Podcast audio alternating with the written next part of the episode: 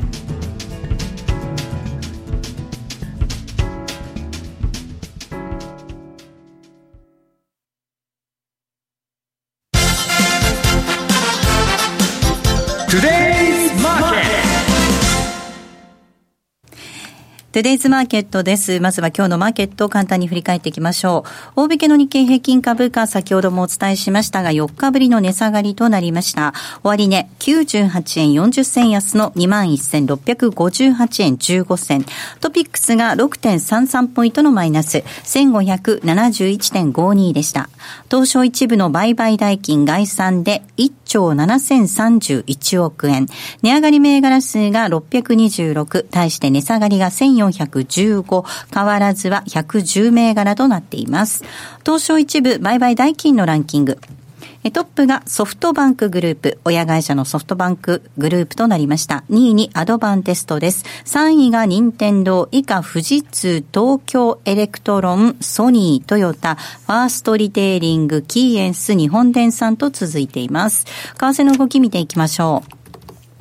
ドル円がこの時間108円の6465、そしてユーロ円121円の0409です。ユーロドルが1.114447あたりでの動きとなっています。では、マーケットのポイント、比嘉さんです。お願いいたします。はい。まあ、今週はですね、まあ、昨晩発表された ECB ですね。あと、今晩発表されるアメリカの GDP。まあ、そして来週、まあ、いよいよ FOMC を控えているということでですね、なかなかその結果を受けてからという形でですね、まあ、小動きが続いているなと。で、まあ、まあ、実需もほとんど動いてないというのが、えー、今の状況のようでですね、まあ、あの、スポットで買わなければいけない、あるいは延転をしなければいけないというような球はですね、もう出てきてはいるんですけども、やっぱり期間長めの人たちっていうのが全く動いていないというようなところ。で、まあ、想定レート見ても、今輸入サイドから見れば、原値が今年度の想定よりも円高に位置してるんで、無理に今カバーする必要もないし、えー、点の人、輸出サイドですね、原燃水準が今年度の想定レートを逆にこちらは下回ってるということになるとですね、なかなかそれで本当に損確定させに行っていいのよ。かというようなところでですね、双方やはりなかなか、まあ、動きにくいという状況が続いてて、方向感は未だに出ずと。まあ、そんな中動いたのが今週はユーロとポンドだったのかなと。はい、まあ、ユーロについてはですね、実は収支の方からですね、根強い緩和観測というのがあってですね、まあ、今回、あの、昨日の発表で、政策金利は、まあ、据え置きというふうな形になりましたけれども、一部にはですね、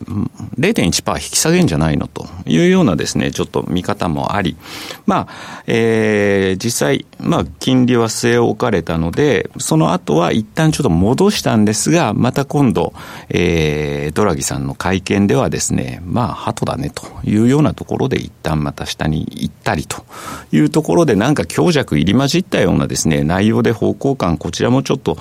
出づらいかなとは思ってたんですが、ただ、やっぱりちょっとユーロドル上値が重いと、1.12までカバーできない、回復できなかったんで、そういう意味では、まあ、あの、この先をですね、やはり、えー、利下げであるとか、量的緩和というようなことを匂わせたわけですからね、まあ基本的にはしたというようなですね、今流れになってるかなと。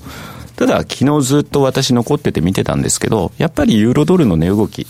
えー、支配してたのはですね、えー、ドイツ10年債、はい、もう完全にこの動きとですね、連動すると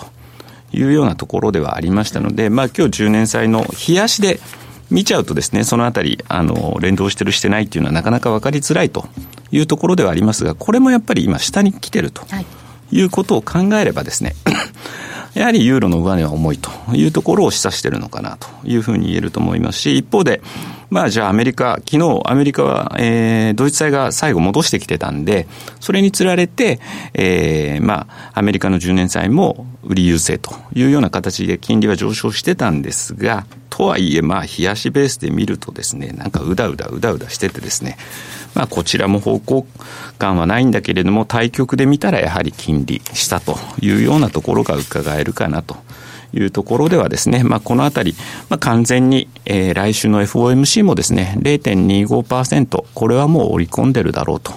いうところでですね、逆に今更ながらですね、この0.25の利下げというふうなのが出てもですね、あまり市場は動かないていう、そんな感じになりつつあるのかなと。まあ、さらなる追加緩和、うんぬんとかですね、そういったところという部分もですね、何かしか言及があればですね、まあ、あの、動きとしては出てくるかもしれませんが、おそらく、あの、えパウエルさんのことですから、そこはまあ、ひた隠しというような感じになってしまうのかなと。そうすると、じゃあまあ、利下げを受けた後の株がどう動くかというところがですね、来週はポイントなのかなというふうに思ってるんですが、意外と見落とされてるのがですね、その前に実は29、30で BOJ もありますと。はい、まあ、BOJ なんかもう打つってな なかなかですね、ないんで、はい、ここでもういきなり切っちゃうとですね、うん、あの、この先どうすんのよというような話にもなりかねないんですけれども、ただそういう一方でですね、やっぱり、あの、アメリカも利下げ、で、ECB も利下げ方向という中にあってですね、じゃあ日銀だけ何もしないのということで、えー、マーケットに、29、30って言いました。はい。で、それが、そういうふうにマーケットに受け止められるとですね、円買いの材料にされかねないかなというふうにも思ってるんで、えー、っと、まあ、FOMC 前の BOJ、こちらもですね、ちょっと注意してみたいなというふうには思ってます。では西山さんお話を伺っていきたいと思います、はい、まあ利下げを受けた株のあ利下げを受けた後の株の動きということは、えー、この後のコーナーでも聞いていこうと思うんですけれども、はい、まあ、冒頭お話があったように、うん、そのトランプさんがね、いろいろ言ってくる可能性っていうのが選挙も終わって、高まってきましたね。うん、まあもう、あのー、最初からもうツイッターでばらしてるわけですから、選挙中は黙ってると。で、中国とね、欧州は為替操作をやっててけしからんと。もうブースか言ってるわけですよ。なんで日本が入ってないのと。はいで、量的緩和も為替操作だって言ってますし、今あるあの、三つの為替条項もトランプは変えようとしてるんですよ。まあ、あの、物価に命じてやれと。で、そういう中でね、まあ自分が選挙勝たなきゃいけないと。で、トランプは就任以来株高になったんですけど、その時ドル安だったんです、ずっと。はい、で、彼は、要するに、その、えー、どういうんですか。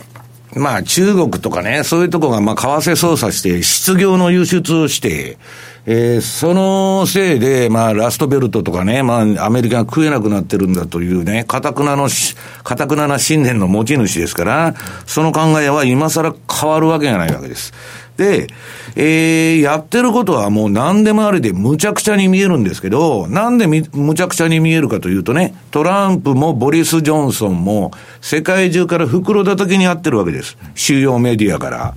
当たり前じゃないですか。主要メディアもね、これまで軍産複合体に乗って飯食っとるわけですよ。で、トランプとかボリス・ジョンソンは、まあめちゃくちゃやってるんですけど、何をむちゃくちゃやってるかというと、今までの既得権益者の権益を全部なくしてるんです。ね、戦争したい軍事、あのー、産業がね、おるのに全然戦争しないわけですよ。で、あの、なんだかんだ言って何もやってない、まあ実際には平和の方向に北朝鮮だってなんだって持っていってるわけですから、だから、まあかなり、え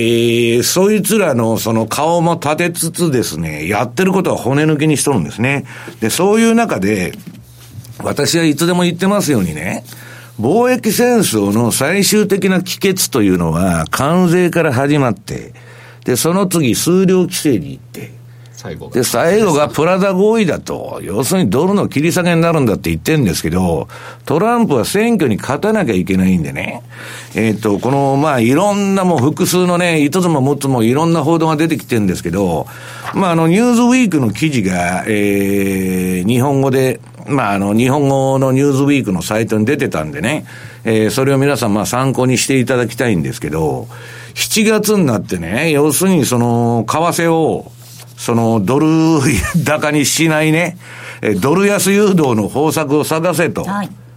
命じとるわけです。トランプさんが。はい。はい、で、まあもしかしたら、まあその関税だとか貿易戦争とセットでね、うん、えー、それを持ち出してくるかもわからない。で、今の株高っていうのはね、米中のあれが何にも進展してないんですけど、要するにとりあえず、えー、D20 で休戦だと。いうことで、で、今度、ライトハイザーがね、中国行くからまたなんとかなるんじゃない？なんともなりませんって。だから、そういうことでね、ぼーっとした人が、まあ株式市場に入って、まあ買い上げたっていうのは一つの動きとしてあるんですけどね。えっ、ー、と、じゃあ株式市場どうなってるかっていうと、えっ、ー、と、ちょっと4ページの資料。これね、まあ、スパイダーってあの、有名な、まあ、ETF の会社の、えー、SP500 のアメリカのインデックスの ETF のボリュームなんですけど、誰も買ってないと。誰も買ってないんです。ね。もっと本当にいい相場なら、わわわわ ETF は、えー、このリーマンショックの前もね、最大出来高になっても、これ出来高のあのアベレージなんですけど、今誰も買ってない。中で、利下げだ、利下げだっつって、スルスルスルスル株だけ誰もな、やってない中、自社株買いと、まあ一部のですね、えー、なんだ、えー、あれだけでやってると。で、半導体がいいたら何がいいたらね、半導体なんか貿易戦争やってるから、あの、あの、要するに確保するために前倒しでどこも、ね、はい、発注しとるだけの話なんですよ。眠たいような話するなというようなね、まあ冷静に考えたらバカみたいな話なんだけど、それで半導体がここから盛り上がると。ね。そういう、あの、相場になってるわけです。それをいいとこ取り相場と。世間では言うわけです。で、まあそんな中でね、じゃあそんなに景気がいいんなら、金利がガンガン上がってこないとおかしい。まあ昨日ちょっと上がったんですけど、それはドラギの発言で上がっただけの話で、アメリカの景気と何も関係ない。で、この10年生の金利を見てもらいますとね、今、うん、標準偏差と ADX、この、えー、1ページの10年債金利のチャートのね、一番上にある皆さん、ADX の動きと青い標準偏差の動き、何の方向性もない調整相場なんです。だからこんなとこで利益入れて相場やっててもですね、上げたり下げたりしとるだけで、ほとんど意味がないんだけど、ただ調整がかなり皆さんこれ進んでますんで、標準偏差と ADX がピークアウトしてだいぶ調整が進んできてるんで、私は8月にボラテリティジャンプっつって、要するにボラテリティが上がる。まあ、標準偏差と ADX があってですね。まあ、どっち行くのか知りませんよ。金利が上がるのか、下がるのか、そんなもん私は相場についていくだけなんで、あれなんですけど、そういうことが起こるんじゃないかと。でね、この2019年ぐらいの時には、まあ3%ぐらい、あまあ去年の年末とか3%やってた金利がね、長期金利。ね、ひなさん。1%も下がってるんですよ。あそうですね。ドルは何も売られてない。これ、あの、次のドルインデックスの2ページの週足見ると。ドルインデックス強いんですよね。ざーっと横ばい。それはね、理由があって、ヨーロッパも買えないと。ユーロも。ね、マイナス金利だと。で、日本も、えー、金利ゼロだから、全部米債投資やっとるわけです。機関投資家から何から。ねまあ、イギリスはブレイクジットで、で、ジョンソンの登場でね、いよいよグローバリゼーションも完全に息の根が止まったというような中で、買うものがないから、まあ、ドル、あの、アメリカに金が入って、まあ、ドルが高いっていうのはわかるんですけど、ただ、え、っと、どう言ったらいいんですか。為替相場のね、最も重要な従属変数というのは、金利なんですよ。だから、1%も長期金利が下がっとるのに、ドルが売られてないと。で、すごくね、えー、均衡レートから見たら高いところにあると。これは、私はね、あの、相場っていうのはね、皆さん、これがじゃあ、金、ドルが高いからおかしいとか、いろいろ言うんですけど、市場っていうのは皆さん、いつも正しいんです。市場はいつも正しい。市場が間違ってるなんて言ったらですよ、意地がついちゃって、これドル高すぎるから売ってたらますます上がりましたということになっちゃう。ただ、これジョージ・ソロスがいつでも言ってるんですけど、市場はいつも間違えるんだと。うん、で、間違えた相場が長く続くのがバブルなんですよ。うん、で、間違って、わーっと上げてってですね、そうすると、これなんかおかしいんじゃないかと誰かが言い出してですね。で、なんかことが起こると、みんなが一斉に出口に向かって走り出して大暴落が起こると。で、大暴落の後は、適正なとこまで相場が下がるというだけの話なんですね。だから、まあ、あの、ドルが高いのはね、まあ、理由がないわけじゃないんだけど、それにしても、ちょっと、やりすぎなんじゃないかと。でね、えー、っと、ちょっとその、うん、ここでやっちゃおうか。えー、っと、3ページに、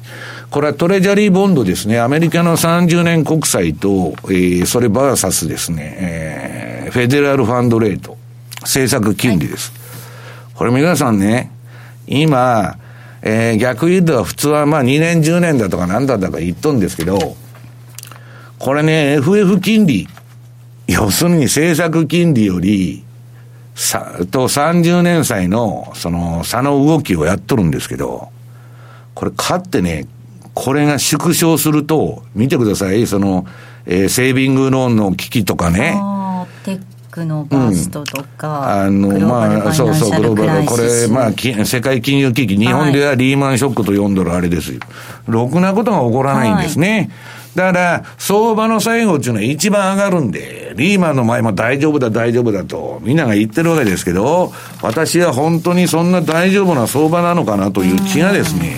えー、いつもしとるわけですけど、そうは言いながらトランプは、えー、選挙で勝たなきゃいけないんで、まあ、なんとか株を上げようとはするわけですから、そこら辺の、あれは難しいわけですね。で、トランプが何言ってるかというとですね、要するにこの人はもう、ドル安にしたいんですね。はい、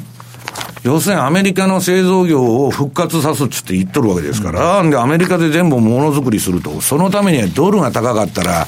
製造業なんていうのはですね、為替の通貨の高い国とか人件費の高い国でやっててもペイしないわけですよ。だからアメリカさえ良かったらトランプはいいわけですから、えー、当然ドル安が望ましいと。うんで、ドル安でも株は上がるんです。だから、えー、っと、あの、トランプラリーっていうのは最初に起こった時はドル安株安だったんです。うん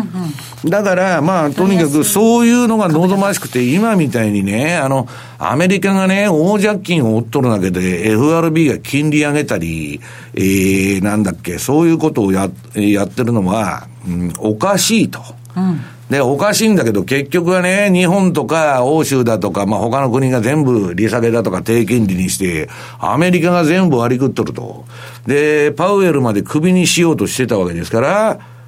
まあ、そのパウエルも、その、どういう、まあ、忖度してやってるわけですけど、そのうちですね、えー、先ほどドルインデックスの、まあ、チャート見せましたけど、あれが100ぐらい超えてくると、そのうちブチ切れてきてですね、はい、まあトランプのことだから何をやってもおかしくないんじゃないかと。いうことです。うん、で、ニューズウィークはね、はい、強いドル政策は金繰りさせて再選のために動く可能性と言ってるわけです。で、無入信が最近出てきて強いドルって言っとるでしょ？昨晩言ってました。うん、あれはこういう観測記事のカウンターで火消ししとるだけで、本音はトランプは皆さんそのドル安なんです。で、IT 企業は大嫌いなんです。もう潰れたらいいと思ってるんです。リベラル大嫌いですから、だからそういう中でね、ええー、まあ、あのー、やってるんで、まあ、トランプのことなんで、ええー、何をするかわからないと。で、とにかく、日本とか中国とか欧州はね、その、通貨安を、量的緩和と称した価格、はい、えー、通貨安政策をやって、輸出ドライブをかけてね、儲けとると。で、アメリカが損してるんだと。これはアンフェアだって言ってるわけですから、まあ、あのトランプっていうのは本当に選挙の公約もずっと守っとるし、うん、有言実行の人ですから、うん、必ず私はね、えー、日本の為替についても言ってくるし、で、あの人は理屈なんか関係ないんですよ。現象としてアメリカの貿易赤字が減るとか、日本がなんかアメリカから買うというのが重要なんです。なんか、パーセンテージとかね、理屈なんかどうでもいいと。だから、まあ、相当厳しい、まあ、日本もとこに追い詰められて、まあ、私が聞いてる限りではね、まあ、車と為替には、まあ、必ず、農産物なんか買うわけないですから、はい、日本がアメリカから。ね。そこに来るんだということをみんな言っとるんですけど、まあそれ今すぐ来るかどうか別として、うん、まあかなりあれだと。で、私はね、今の相場は、もう円高になるのは利下げの後だって言ってるわけです。まあそれまでは今、あの、えー、米金利も方向性ないわけですし、で、実際にじゃあチャート見てもらいますとね、えっと、8月は円高の月と、このあの、エクイティクロックコムというサイト、これまあ URL リンクするとそのまま出るんですけど、これ日本円の通貨先物ですんで、うん、上に行くと円高なんです。下に行くと円安。まあ、8月っていうのはね、あ、次に、だから、そのパフォーマンス表が。下のコーナーで多分これやっていくとこじゃないですか？はい、詳しくまた聞いていこうかなと思いますが。ここで多分話さなきゃいけないのって、西山さんこれ、今、にわかにですね、だからトランプはドル安にしたいっていうのがあるんで、うん、介入っていうのが、にわかにマーケットに流れてきてるじゃないですか。あその介入するのかどうかですけど、私はしないと思いますよ。この本当にやるぞやるぞって言って、ブラフをかけて、あの、普通はね、比嘉さん、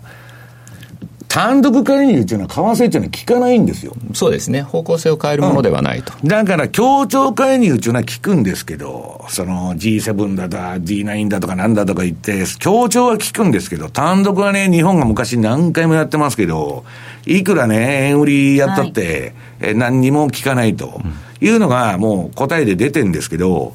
ただですね、えー、まあ普通はだから、えー、それとね、為替の介入っていうのは普通は自国通貨防衛で、買わなきゃいけない自国通貨外介入なんだけど。だから日本っていつも介入すると円売りをするので、世界中から叩かれるじゃないですか。うん、理にかなってないと。で、今回もしそれでトランプが介入してドル売りって言ったら自国通貨売りっていうのが、今までと言ってることとやってること違うじゃないっていうことを考えると、ちょっとなかなかやりづらいっていうのは、そういうところもあるのかなっていう気はしなくもないですよね。まあだけど、トランプのことだからね、えっと、何をするかわからないとみんな言っとるわけです。うん、で、普通はまあありえないんですよ。はい、ありえないんだけど、トランプならやらやるかもわからないと。でね、あの、私が、その言っとるというか、まあこれいろんなところで報道されてるんですけど、まあ聞き捨てられないのは、その、えっと、世界最大の債券ファンドのピムコ。はい、ビール・グローソーが作った会社ですよ。ピムコはね、そのトランプは必ずドル安誘導するって言っとるわけです。主要な貿易国、地域の間で見られる通貨の冷戦は2018年の初めから休止状態になったが、今再燃しつつある。うん、米国をはじめとする主要国の政府や中央銀行が自国通貨の価値を引き下げる直接介入に踏み切って本格的な通貨切り下げ戦争にエスカレートする可能性は短期的にはないものの、もはや完全に排除できなくなった。うん、いうことなんですね。だから、まあ、これだけツイッターでね、為替操作ゲームについて、うん、これまでもやってきて、はい、で、日本は選挙まで待ってやろうと言ってたわけですけど、今後、まあ、彼の選挙戦に向けてですね、えー、ドル安政策っていうのを、むき出しにしてくるんじゃないかと。と、為替の歴史っていうのはね、政治の歴史なんです、はい、皆さん。金利も何も飛んじゃうわけです。で、トランプがこれだけ強烈なドル安を施行しとるということはですね、やっぱり気をつけた方がいいんじゃないかなと。で、そんなこと言ったらね、貿易のあの関税なんて、あんなもん常識で考えたら誰もやるわけないじゃないですか。ありえんでしょ、トランプの政策って。やってるじゃないですか。だから、為替なんて、貿易よりよっぽど簡単なんですよ、はい、関税かけるより。口先でも何でもできます金も1円もいらないと。私は、そのうちぶっち切れてね、えー、交渉が、貿易交渉がうまくいかなる、いいかないと、まあ彼がこういうことを持ち出してくる可能性っていうのは非常に高いんじゃないかと。特に選挙が近づくにつれね、はい、いうふうに思ってます。はい。はい、ここまではトゥデスマーケットをお送りしました。お聞きの放送はラジオ日経です。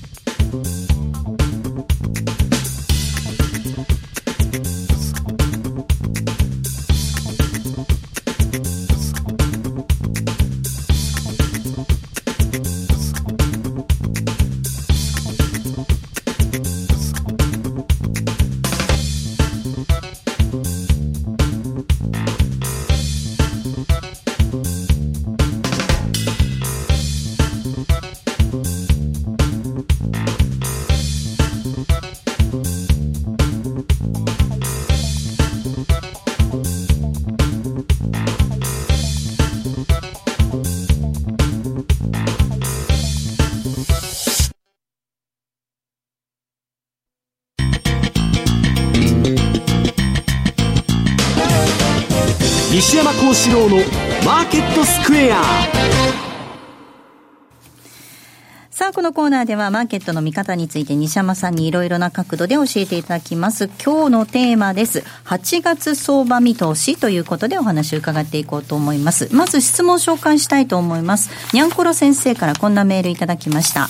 7月末の FOMC で利下げがほぼ確実な状況となっています。景気後退前に利下げを始めた場合は株が上昇し、景気後退後に利下げを始めた場合は株が下落するという過去のデータがあるようですが、今回の利下げは株価上昇のサインと捉えて良いのか、西山さんのご意見お聞かせください。ちなみに私は利下げ前にかなり織り込みが進んでいると思うので、一旦は材料出尽くしで売られると思うのですが、うん、調整後また上昇を始めると考えています、はいそのシナリオもね、私はまあ、えっと、先週だったっけ、ファンドとかなり話し合って、いかなる選択肢もある。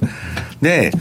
まあ要するにね、国家がまあもう堂々と介入してきて株のね、上げに動いてるわけですから、それはまあ、今さっきね、見せたように全然出来高がなくても、日本市場なんかもそうですけど、誰もやってないと。ただ株価はしっかりしてると。いうことで、バブルが延命しても何にもおかしくないわけです。だから当然ね、この質問の方が言われるように、えっと、一旦出尽くしてうんぬんちゅうことになるんですけど、あの、今やアメリカの株価っていうのはね、えー、利下げ3回分ぐらいは優に織り込んでるんです。0.25を織り込んでるのは当たり前です、もう。で、なんで、今回の、その、利下げの前に0.5をやるなんて話が出てくるかっていうとね、最速なんですよ。もっと下げる、もっと下げると。もう、3回か、まあ多かったら4回の、えー、利下げにまで追い込まれると、ジェフリー・ガンドラックは言っとるんです。もう利下げやるっつったら株が止まるために下げろ下げろの、これから連続になってくるわけです。そんな0.25なんちゅうなね、ことをやっても意味がない。で、そこでね、しばらく止めて様子を見ようなんて言ってきて、ちょっと株が下がるとまた下げるっていう話になってくるわけです。で、今回、この方が言われるように、0.25なんて言ったって折り込み済みで材料出尽くしですわ。か、企業業績がついてこないのに、株だけ上げとるわけですから、利下げ期待で。その利下げがあったら事実で売ると。いうことで、一回終わりになると。で、えー、要するにですね、あとやらなかったら、はい、これはとんでもないですが、もう、みんな一斉に、えー、売ってくるということなんですね。うんで、今度は0.5やりましたと、市場に先駆けてね、市場の、えー、市場の期待におもんばかって0.5やりましたと。これは、今のね、えー、失業率だとか、景気の状況で、景気のね、あ、株価のピークで利下げしてるわけですけど、それで0.5もやったら、当面やらんでしょうと。0.5やっちゃうと。うん、今度はそれで材料出尽くしになっちゃうんです。まだ0.5やっちゃったらただ今日なんかの GDP が予想よりもまた相当落ち込むってことになると、うん、マーケットってまたその0.5っていうのが一人歩きするっていうのもありえますよね、うん、だからもう要するにねえー、株価の動きと、その当局の政策と、その景気ともみんなバラバラに動いてるんです。で、一つ言えることは紙幣を臨転機を回してね、金本位制でないことをいいことに、いくらでも印刷して世界中に金ばらまいとるわけじゃないですか。それで、株だけ上がって、不動産だけ上がって、持ってる1%とか5%の人だけ大金持ちになっとるという世の中で、一般人は何にも関係ないんです。その好景気も不景気も株だけ上がっとったってね、何にも関係ないということをやってるだけっていうことなんですね。で、それが原因でね、トランプが出てきたり、えー、ブレグジットが起きたり、ジョンソンがね、えー、あれになったり、首相になったり、すべ、て貧富の差のあれじゃないですか、うん。で、それに輪をかけて、これからまた緩和しようということになればですよ、私はトランプはもう一期やると思いますけど、今度はね、それの反動で、トランプが8年やった後は、めちゃくちゃアメリカで社会主義的な政権がね、オカシオ・コルテスみたいなのが出てきて誕生するんじゃないかと。もう次の時代への模索でですね、まあ今の金融資本主義っていうのは私はリーマンショックで終わったって言っとるんですけど、もう次の時代の模索までの激動の 5, 5年とか10年になるんじゃないかという気がするんですけどね。うん、そうした大きな流れの中で、その利下げがあって、以降の8月がどうなっていくのか、というところですね。ちょっとささあの資料の順番ではしょって、先ほど先にやりそうになってしまったんですけど、5ページにね、はいこれはまあ、ジャパニーズ円フューチャーズですから、はい、えー、円通貨先物ですね。はい、円の、えー、シカゴに上場している、うん、通貨先物の相場。はい、だから1円いくらみたいな感じで表記されてるみたいなもんですね。で、これはまあ、どっちにしろ上がったら円高で下がったら円円安と。で、これ過去ね、うんと、20年間。うん私はね、レポートにずっと、まあ最近もう書かなくなったんですけど、シーズナリー的なことはあんまり。というのは、思い込んじゃう人が多くて、ストップロスを入れないんです。だけど、私がね、長く為替相場に携わってきた中で何が分かったかって言ったら、ドルっていうのはね、あの、年後半ドル安になりやすいんです。年後半にドル安になりやすい。円高になりやすいと。ドル高が走るのは年前半なんです。年後半はドル安になりやすいと。いうのが、過去数十年間の為替のアノマリーなんです。で、その通りにこのチャートもなっとるじゃないですか。で、えー、次にパフォーマンス見ると 6P、6ページの、8月はね、やっぱり円高にすごくなりやすい。まあよく日本で言われるのは連休ですけど、ゴールデンウィーク円高とか言ってるんですけど、はい、8月の円高っていうのはね、まあ結構、うん、やっぱりアノマリー的には強いんですね。まあ直近ここ10年ほどね、いろいろ過去のデータと違う動きしたりするんですけど、それでもやっぱりね、8月っていうのは、えー、ドル安というか円高のね、うん、えー、月ではないかというふうに私は思ってるわけです。で、まあ、そうは言いながら、今の為替相場なんて、アメリカの金利とドルインデックスの動き見てるだけでね、ドルインデックスもレンジなんですよ。週足見ても、日足見ても。で、動くわけないじゃないですか。レンジなんだから。ね。その中でね、えー、っと、私はね、このところ、まあ、ユーロの、これメルマガで、まあ、ユーロは売りトレンドになってるって取り上げて、まあ、昨日、えー、ちょうど比嘉さんがメールを送ってきてました ECB の時に、まあ、あの、その前にわーっとユーロが下げ出して、で、私はちょっとブログに書いたんですけど、まあ、一旦終わるかもわからないで、これ、これはね、ATR チャンネルっていうのの加減までいっちゃうと止まっちゃうんですね。で、まあ、ユーロの冷やしをまず見てもらいますと、これ今、ユーロは、あの、まだね、えっと、売りトレンドの中にいるんです。戻しても戻りが鈍いでしょ。うんあの、思ったよりもハト派でないとか言って、言っとるんですけど、あの、どういうんですか？うん、結構、ユーロ上値が重いと。で、次、4時間足。これが、えー、なんだっけ、えー、まあ、売りトレンドが、売りトレンドが出てる。でも、終盤に入ってる感じですかね。いやいや、これ、あの、昨日のね、はい、最近の、最新のチャート持ってきたんじゃなくて、ECB 前までのチャートですから。もう売りトレンド終わってますね。はい。で、えー、っと、まあ、1時間も、えー、っと、なんだっけ、売りトレンドになってたり、まあ、要するに、あれなんですけど、これ皆さんよく見ていただきたいのは、この ATR チャンネルって上についてるバンドを私は何のために出しているかというと、相場の走行距離の計測なんです。これの一番外側の枠までやっちゃうと、外側のラインまで、はい、一旦相場止まると。だからそこで強制利食いを入れていいんだということを言っとるんですね。で、今後のね、先ほどの質問にはありましたけど、見方。はい。これね、えっと、今、えっと、この10ページの資料。GDP と株価が大幅に乖離していると。うん、こんなもんね、皆さん、過去の相場から比べて、もう中央銀行バブルのね、まあ、末期みたいな状態で、もう GDP から大幅に株価が乖離しすぎてるんです。誰が何と言おうが高いんです。でね、PR がどうのこうのとか、業績がどうのこうの、半導体がどうのこうのと、ね、えー、金融機関のどうのこうのと、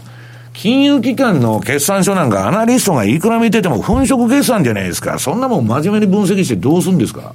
ね妨害債務まで見てるのかと。いや、そんなもん一切見てませんと。ドイツ銀がいい、いい、いい決算出したら買いなのかという話になっちゃうわけです。でそもそもね、え日本の国でさえ統計は全部粉飾だっていうことがもう明らかになってるわけですから、そんなもん見ててもしょうがないと。価格そのものの動きを分析する方が大事と。で、GDP も、まあ、その、正しいのかどうのかね。日本も、あの、こういう統計っていうのはいくらでも作れますんで、人為的に。構成項目変えりゃいくらでも GDP 上がったりするわけですよ。日経225だってね、銘柄入れ替えしたらいくらでも上がるんですよ。だから、まあ、アトランタ連銀のね、この GDP なを見てたら、比嘉さん、どうなんですか、これは？1.3%成長なんで、今日なんか1.8ぐらいが市場コンセンサスだったんで、うん、悪く、悪い方向で出してますね。だからニューヨーク連銀とアトランタ連銀が皆さん出してるんですけど、これ URL 書いてるんで、もう自分で見てください。はい、ね。はい。よくないんですよ。で、その中で株だけ上げてると。で、その結果が皆さん私がいつでも言ってるウォーレン・バフェットさんのバフェットインディケーターは今146です。史上最強のね、狂乱のバブルと言われた IT バブルの時と並んどるんですよ。だから私は先ほどの質問の方のも、も、あの、あれに戻りますけど、トランプが強引に株を上げようとして、バブルは延命するかもわからないけど、長期投資は絶対せんって言っとるわけです、こんなところで。バリエーションが高すぎる。ね、2000万足りないからっつってね。これはおかしいと思いながらも、はい、まだこの状態で株高っていうのが続いてきてる今のマーケットって本当何なんだろうなと思っちゃうんですよね。もうそれだったらとっくに破裂してくれてた方がいいわけいやバブルっていうのは簡単にね、日野さん終わらないんですよ。だってこの水準って結構続いてますよ。いや、だからそれは続けようと国がしてるわけですから、比嘉さんより中央銀行の方が金持っとるわけですから。そりゃそうでしょう。比嘉さんがいくら間違ってるって言っても、ガチンコでね、FRB と勝負したら、FRB が勝つに決まってるじゃないですか。市場中のは多数派の祭りなんですよ。ね、比嘉さんのような少数派は負けるんです。ところが、市場で生き残るのは必ず少数派なんです。多数派は一時的には勝つんですけど、うん、バブルが相場の最後っていうのは商品相場と株は最後一番いきますから、うん、もう終わるだろうと思ってから2年も3年も延命しおるんです。ね、IT バブルでも2000でもナスダック高いと思ってたら3000、4000、5000いくんです。その代わり、一旦終わっちゃうと、みんなが一斉に出口に来ますんで、うん、ドーンと。我先にね。で、IT 企業っていうのは今でも永遠に成長しとるんだから、当時グリーンスパンが言っとったことは正しいんだけど、株の上げは永遠に続かないんです。うん、それは別の話ですよ。うん、IT だとか人工知能が今度言う、今後有望中話と、ナスダックが永遠に上がるっていうことにはならないんです。うん、だからね、えー、次のこの13ページの資料、バブル延命も疲れ果てた株式市場と。はいこんなもんね、そのアーティフィシャルな、全く人工的な相場になっちゃって、国家管理になってるわけですから、もう日本なんか見たらわかるじゃないですか。誰も市場に入ってこない。ね、こんだけ2000万円足りんでお前ら株買えっつってわーわー煽っててもですね、一向に市場の出来高が増えないのは何なんですか、日嘉さん。内緒では触れないんです。いや、だから、ね、家庭の可処分所得も何もない中で、ね、30年間株買ってきたらどんどん下がってきたと、日本株は。ね。だから私はいつでも言ってるんですよ。投資効率を考えたら米国買った方がいいでしょうと。トピックスを売って SP500 を買いなさいというのはそういうことなんですけど、まあそれにしたってね、今の株式市場が皆さんどういうレベルにあるのかと。いうことを見てみますと、2000年の IT バブルのえー、これはもう、これ、この指標がどういう指標かっていうのは、まあ時間がないんで言いませんけど、2000年の IT バブルに次ぐ、うん、えー、過大評価された市場なわけです。これは1929年の世界大恐慌の、あの高いと言われたね、株の大バブルの水準を超えとるわけですから、だから私は長期投資は今しないと。いうことを言っとるわけで、株について弱気でも強気でもない。その、どういうタームで見るかによって強気にも弱気にもなりますから、今日一日で見たらアメリカも日本株も強くっていうことも言えますし、あれなんですけど、それでね、えー、8月になんで危ないかっていうのは、これニューヨークダウとボラティリティというのがありまして、うん、まあ株はじりじり上げてドスンと下がる商品だと。まあトランプラリーみたいにね、ボラティリティが上がって最初のトランプラリーみたいに、株も上がってボラティリティも上がるっていう相場もあるんですけど、大概ボラティリティ株の変動率がピークアウトしてから、じりじりじりじり上がっていく。うんで、このボラティリティが、オプションのボラティリティとか、まあ、アベレージトゥルーレンジですね。下の緑の線が、ジャンプしてくると。うん、ドーンとくると。と、今、かなりもうこのじ、あの、ボラティリティが下がってきてまして、はい。そろそろ上げてもおかしくないんじゃないな、ないのという位相に入ってるわけですね、はい、ここまではマーケットスクエアをお届けしました。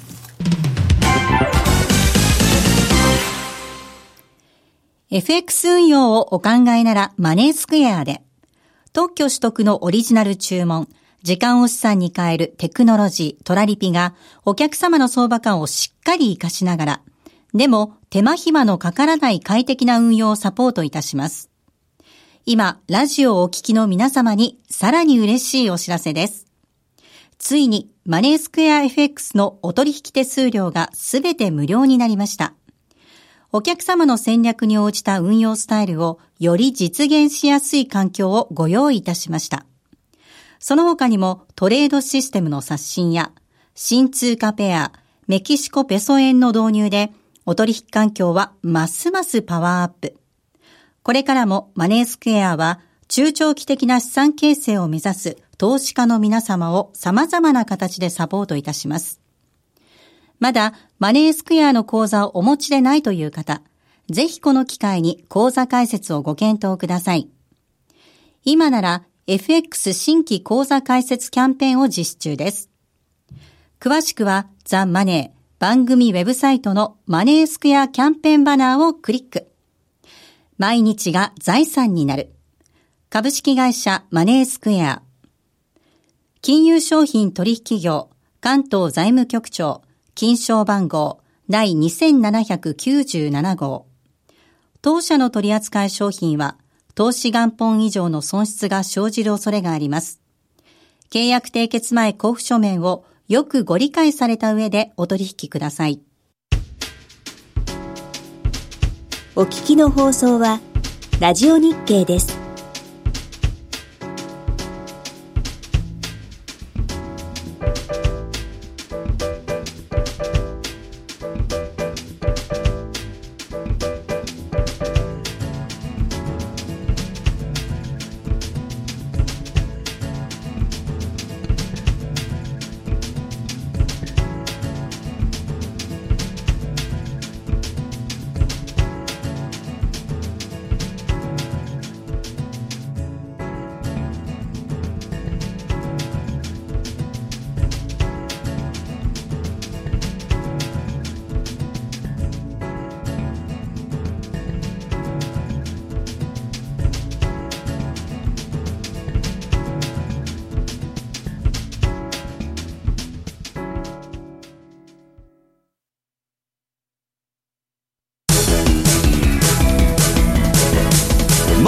ト投資戦略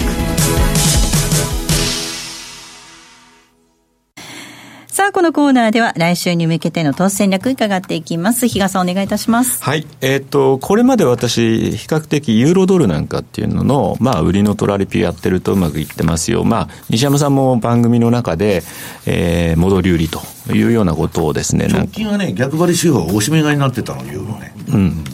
まあそういう話があったかなというところで、1.2、1. あ、1.12、1.14ぐらいでずっとこう仕掛けとけばというお話をしてましたが、まあ昨日の、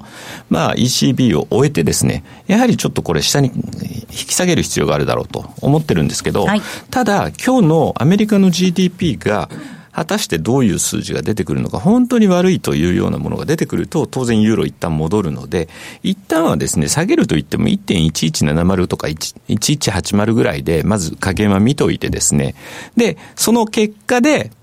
えー、もう一度練り直すというようなことをしてもいいんですが、基本的に売りであることは変わりないというのと、もう一つ最近ちょっとやっぱり売りのトレンドが出てるといえばポンドだと思ってるんですね。で、ポンドってなかなかやっぱり値幅が出るんで怖いんですけど、だからしっかりストップは入れていただかなきゃいけないんですけれども、ポンドドルもですね、歴史的に見てですね、かなり低い水準まで下がってきているというのがあります。で、えー、ボリス・ジョンソンですか？まあ、英国のトランプと言われてますけど、その彼がいるわけですから、やっぱりこの10月末に向けては売られやすい地合は続いてくる、うん、戻ったところはしっかりとですね、ポンド円なんかもですね。言ってることがコロコロ変わるから。まあね、売りと。いうところでですね、えっと、ちょっと欧州通貨の売りというのを考えていきたいなというふうには思ってます。はい。えポンドポンドドル見ていきたいと思います。1.243234あたりでの動き。ポンド円が135円の丸1、丸5、ちゃか円高気味で動いていますね。すね昨日一旦ちょっとまた、あ、戻ってきたなと思って、うん、一旦6円ぐらいまで、136まで戻ってくれるといいなと思ってたら全然いかなかったですね。はいここまでは投資戦略お届けいたしました。さあお送りしてまいりましたザ・マネー西山幸四郎のマーケットスクエアそろそろお別れの時間です。今日ここまでの相手は西山幸四郎とマネースクエア比嘉宏と大里清でした。さようなら。この番組はマネースクエアの提供でお送りしました